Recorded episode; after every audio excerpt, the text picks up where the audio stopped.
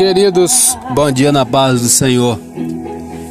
Palavra de Deus para o nosso dia de hoje, continuando a lição de número 2. O título da lição: atuação do Espírito Santo no plano da redenção. Lembrando o textuário, Atos 9:31, assim pois as igrejas em toda a Judéia e Galiléia e Samaria tinham paz e eram edificadas, e se multiplicavam andando no temor do Senhor e na consolação do Espírito Santo. Verdade prática, a atuação do Espírito é contínua e dinâmica na igreja, na vida dos crentes e os conduz desde a conversão até ao final da jornada cristã. A leitura diária de hoje, quarta-feira, 1 Coríntios 6:11. O processo da salvação é realizado em nome de Jesus e pelo Espírito Santo. Iremos pegar o contexto. Vamos começar do versículo 1, 1 Coríntios 6, a partir do versículo 1, Paulo censura o litígio entre os irmãos.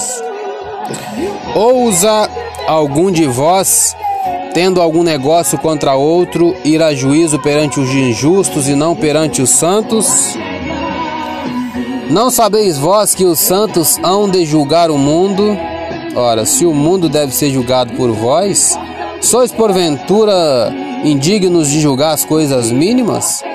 Não sabeis vós que havemos de julgar os anjos, quanto mais as coisas pertencentes a esta vida.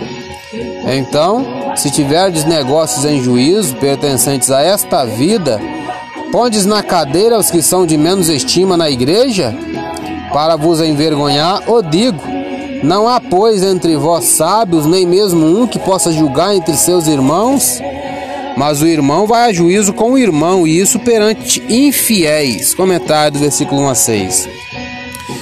No capítulo 5, Paulo explicou como se deve proceder em relação à imoralidade abertamente praticada na congregação. No capítulo 6, que estamos lendo, ele ensina como a congregação deve tratar de problemas menores entre os crentes. A sociedade instalou um sistema legal no qual as discordâncias podem ser resolvidas nos tribunais. Mas Paulo declara que os cristãos não devem ir a um tribunal secular para solucionar suas diferenças. Como cristãos, nós temos o Espírito Santo e a mente de Cristo. Então, por que deveríamos nos dirigir àqueles que não possuem a sabedoria de Deus? Por tudo que recebemos como crentes e por causa da autoridade que teremos no futuro para julgar o mundo e os anjos, devemos ser capazes de lidar com as eventuais disputas. Veja João 5:22 e Apocalipse 3:21 para mais informações sobre a questão de julgar o mundo. Julgar os anjos é mencionado em 2 Pedro 2:4 e Judas 1:6. Versículo 7 em diante. Na verdade, é já realmente uma falta entre vós terdes demandas uns contra os outros. Por que não sofreis antes a injustiça? Por que não sofreis antes o dano? Mas vós mesmos fazeis a injustiça e fazeis o dano, e isso aos irmãos. Não sabeis que os injustos não hão de herdar o reino de Deus? Não erreis, nem os devassos, nem os idólatras, nem os adúlteros, nem os efeminados, nem os sodomitas, nem os ladrões, nem os avarentos, nem os bêbados, nem os maldizentes, nem os roubadores herdarão o reino de Deus. Versículo 11 que é o, a leitura diária de hoje, é o, e é o que alguns têm sido. Mas haveis sido lavados, mas haveis sido santificados, mas haveis sido justificados em nome do Senhor Jesus e pelo Espírito do nosso Deus.